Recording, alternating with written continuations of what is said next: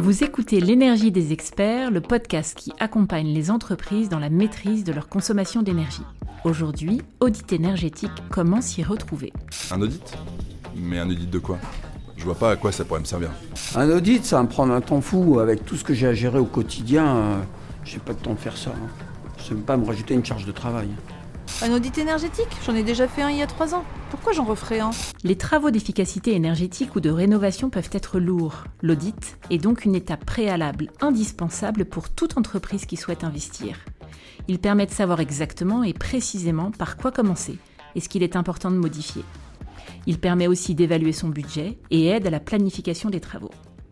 Anne-Sophie Dalis et Michael Hanois, experts énergie chez Eni, nous donnent le mode d'emploi pour un audit utile et performant. Bonjour Anne-Sophie, bonjour Michael, ravi d'être avec vous aujourd'hui. Racontez-nous, présentez-vous, qui êtes-vous? Bonjour Anne-Sophie, je suis en charge du business développement euh, B2B au sein d'ENI. Bonjour, Michael Hanois, je suis le directeur commercial B2B d'ENI et je suis également le président du bureau d'études thermiques euh, dans lequel nous avons investi qui s'appelle Enera Conseil. Merci. Alors, on va rentrer dans le vif du sujet. Un audit énergétique, qu'est-ce que c'est? Concrètement De quoi on parle? Grosso modo, un audit énergétique, c'est la photo d'un bâtiment à un instant T sur trois aspects. Le bâti, les équipements et la régulation.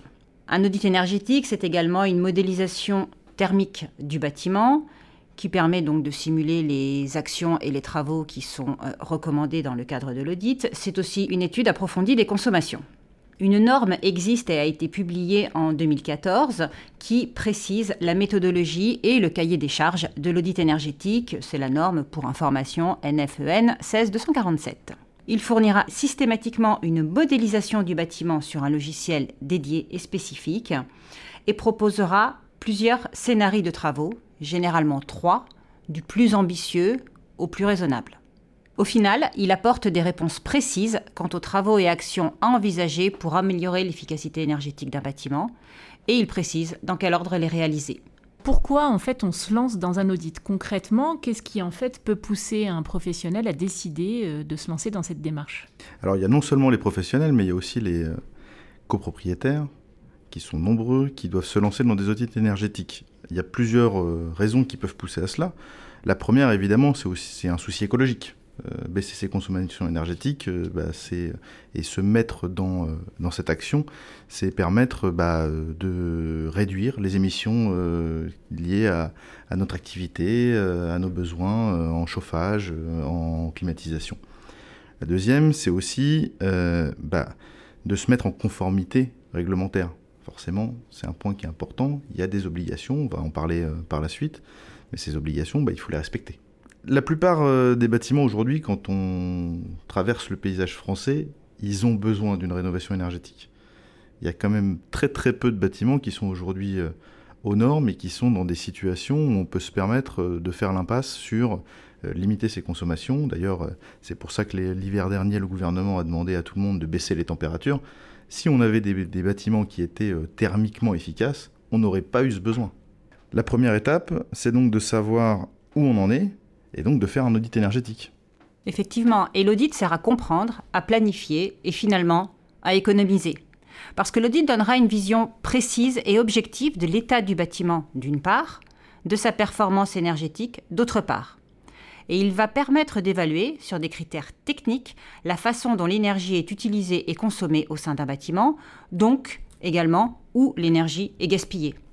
Là, vous, parlez tous les deux en fait d'audit énergétique euh, spécifiquement. Il existe d'autres types d'audits? En fait, il n'existe pas des types d'audits, mais différents niveaux de diagnostic. L'audit énergétique sert à mettre l'accent sur les problématiques purement énergétiques. L'audit global, auquel s'ajoutent toutes les problématiques liées au bâtiment, structure, peinture, réfection des sols, etc. Il existe également des audits spécifiques sur des problématiques précises. Par exemple, pour une chaudière ou une chaufferie qui commence à dysfonctionner, il peut être utile de réaliser un audit de la chaufferie avant de la remplacer. L'audit s'intéressera aux différentes composantes de la chaufferie, à son entretien, à ses réglages, et il s'avérera qu'il n'est pas forcément nécessaire de la remplacer dans l'immédiat. Dans ce cadre, un audit peut faire économiser beaucoup d'argent. Alors pour revenir sur euh, la question euh, initiale sur est-ce qu'il existe différents types d'audits, on parle ici d'audit énergétique du bâtiment. On va effectivement, comme l'a rappelé Anne-Sophie, parler euh, de l'enveloppe, euh, de tout ce qui est chauffage, climatisation, ventilation.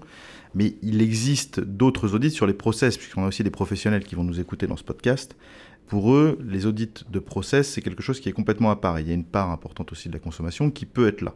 Donc évidemment, on ne peut pas oublier la partie process, mais il faut déjà commencer par travailler sur la partie bâtiment. Alors euh, là, vous parlez tous les deux de cette euh, audit énergétique. Euh, comment je, peux être sûr que cet audit va m'être utile? Qu'est-ce qu'il doit contenir, cet audit? Vraiment, ce, livrable, qu'est-ce que c'est en fait? Alors c'est quelque chose de très détaillé et de très complet qui va dresser un état des lieux général du bien, avec l'analyse du système constructif, les caractéristiques thermiques, euh, l'étude approfondie du bâtiment et de son fonctionnement, mais aussi des équipements de chauffage, de ventilation, de climatisation, d'eau chaude sanitaire, etc.. Il va y avoir également dans un audit une estimation de la performance énergétique globale du bâtiment et des propositions d'actions correctives, de travaux de rénovation qui vont permettre donc d'améliorer effectivement la performance énergétique.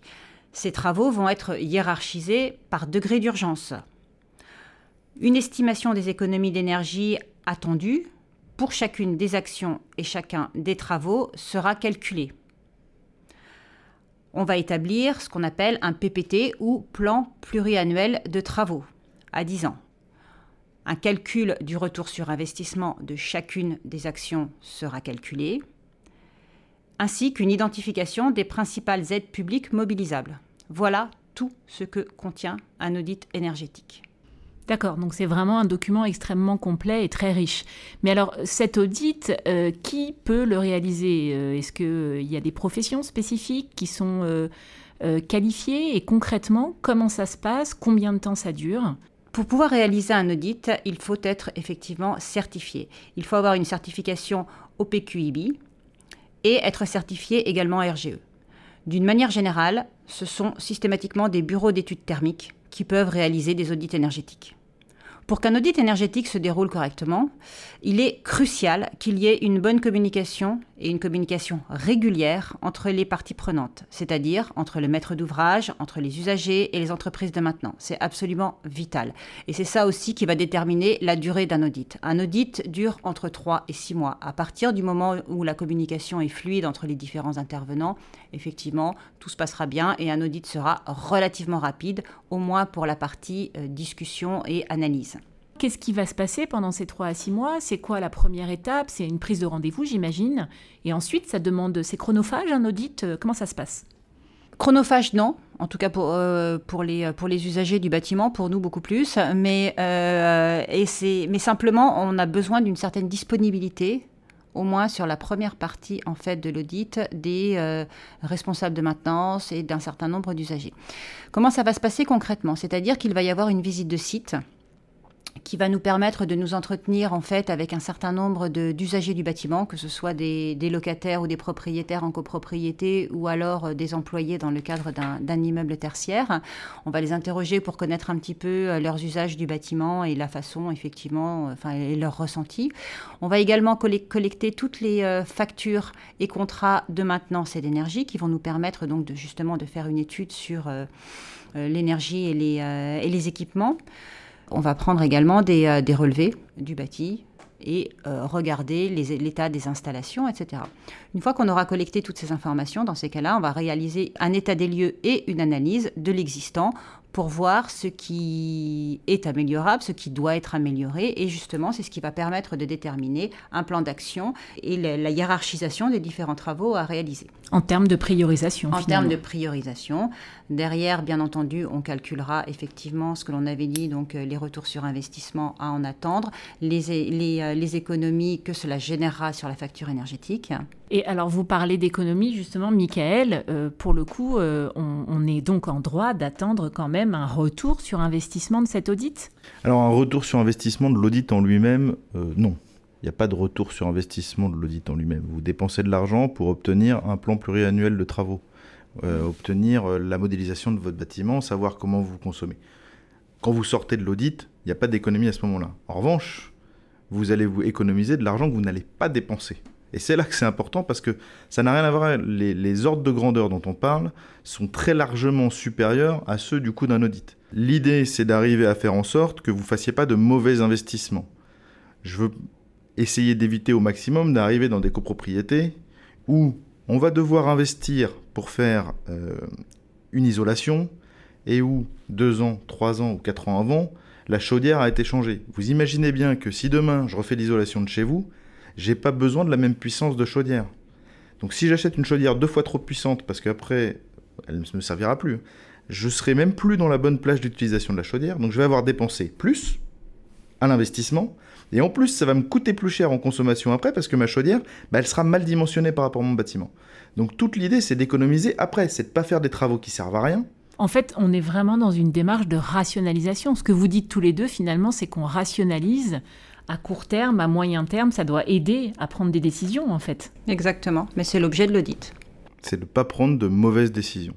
Parce que les investissements, quand vous allez dans une copropriété ou dans un bâtiment tertiaire, ils sont colossaux. Ils peuvent être très importants. Quand on fait une rénovation euh, énergétique d'un bâtiment, ça peut chiffrer très très vite. Quand vous allez euh, isoler par l'extérieur un bâtiment, euh, ça peut se compter en centaines de milliers d'euros, voire parfois même en millions d'euros. Donc le faire au bon moment, euh, avec les bons investissements, avec les bonnes aides, c'est important de le voir. Nous, notre travail, c'est non seulement de regarder ce qui est nécessaire de faire, mais aussi de voir à quel moment il faut le faire. Parce qu'il faut phaser les travaux, il faut voir ce qui est vraiment utile, ce qui apporte euh, le plus. Parfois, vous allez décider de ne pas isoler certaines portions parce que vous n'en avez pas le besoin vous vous retrouvez des fois dans des bâtiments où vous voyez des isolations sur des murs qui donnent sur l'extérieur. C'est-à-dire que des deux côtés du mur, c'est l'extérieur et ils ont été isolés. Donc c'est un non-sens. C'est quoi le coût moyen de cette opération, d'un audit? Est-ce qu'on arrive à évaluer euh, de façon globale euh, cet investissement pour une entreprise? Alors le prix d'un audit, c'est extrêmement variable. Ça va dépendre d'énormément de paramètres, comme la superficie du bâtiment, son usage, pour vous donner un exemple, ça, enfin, on peut considérer qu'un audit euh, coûte entre 5 euh, et 20 ou 25 000 euros. 5 000 euros par exemple pour un bâtiment tertiaire de 2000 m2 ou pour une copropriété d'une soixantaine de logements, 25 euh, 000 euros pour un site tertiaire qui fait plus de 30 000 m2. Anne-Sophie, Michael, si on devait réussir à donner un ou plusieurs conseils très concrets à nos auditeurs autour de cette question de l'audit énergétique, qu'est-ce que vous pourriez leur transmettre et leur dire? Le premier conseil qu'on pourrait leur donner, c'est de faire attention euh, aux audits, entre guillemets, pour la réglementation. Euh, certaines réglementations imposent de pouvoir présenter un audit ou un plan de travaux pluriannuel qui donc, comme on l'a vu, en fait, est le, rendu d'un audit. Ok, on sera en ligne avec la réglementation. En revanche, on ne pourra rien en faire. C'est ce qu'on appelle, euh, pareil, toujours entre guillemets, des audits catalogues qui, effectivement, vous permettent d'avoir un tampon, mais ne vous permettront pas d'aller plus loin, en fait. Donc là, vous allez pouvoir économiser un petit peu sur le coût de l'audit initial. Par contre, entre un audit que vous allez payer 5000 euros, dans lequel vous aurez bah, toute l'analyse qui a été faite, et un audit que vous allez payer 2000 euros, bah, dans un cas, les 5000 euros vont vous servir à quelque chose. Dans l'autre cas, les 2000 euros, c'est comme si vous les aviez brûlés. Donc là, vous allez vous arriver dans une situation où il y a des gens qui ont dépensé 2000 euros pour faire un audit, qui se rendent compte que bah, maintenant, ils n'ont plus le choix, il faut bien qu'ils les fassent euh, les travaux. Et puis ils reprennent leur audit, et puis ils font Ah ben en fait, euh, je peux rien en faire de cet audit. Et ils redépensent 5000 euros pour faire un vrai audit qui leur permet bah, de planifier leurs travaux, euh, de euh, décider comment les hiérarchiser, etc. etc. Donc c'est vraiment très important. S'il y a un conseil à retenir, c'est faites bien attention à ce qu'il y a dans le contenu de l'audit énergétique qu'on vous propose. Il faut que cet audit il vous serve à quelque chose. Un audit qui est là pour faire beau sur un bureau, ça sert à rien. Donc on, est vraiment en droit de demander euh, à l'organisme vers lequel on va se tourner d'avoir une vue précise du livrable et de ce qu'il va nous remettre au sein de l'audit. Absolument, oui. On peut demander, on peut vérifier qu'il répond aux normes réglementaires et on peut demander le livrable de l'audit pour pouvoir avoir un exemple effectivement de ce qui va être, de ce qui va être euh, effectué. Parce qu'un audit, ça sert avant tout donc à comprendre, à ne pas se tromper dans ses investissements, à faire ce qui est nécessaire et comme le disait Michael tout à l'heure, à le faire dans le bon ordre. Donc il ne faut vraiment pas hésiter à demander des audits comparables, des exemples d'audits, des exemples de livrables qui ont été faits par les entreprises pour comprendre ce que va contenir l'audit.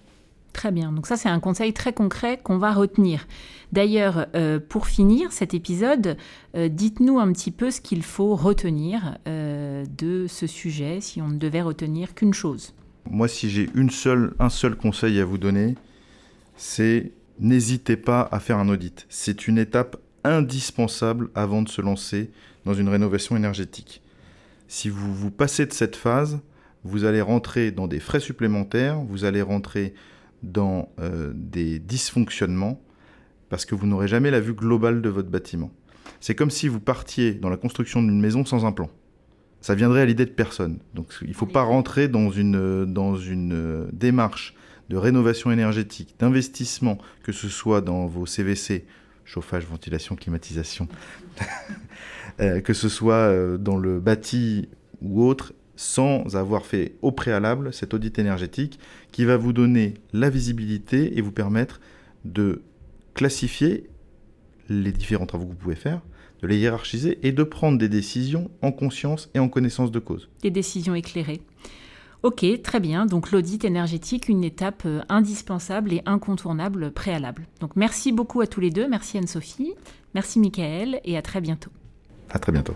C'était L'énergie des experts, le podcast d'Eni qui accompagne simplement et sans complexe les entreprises dans la maîtrise de leur consommation d'énergie.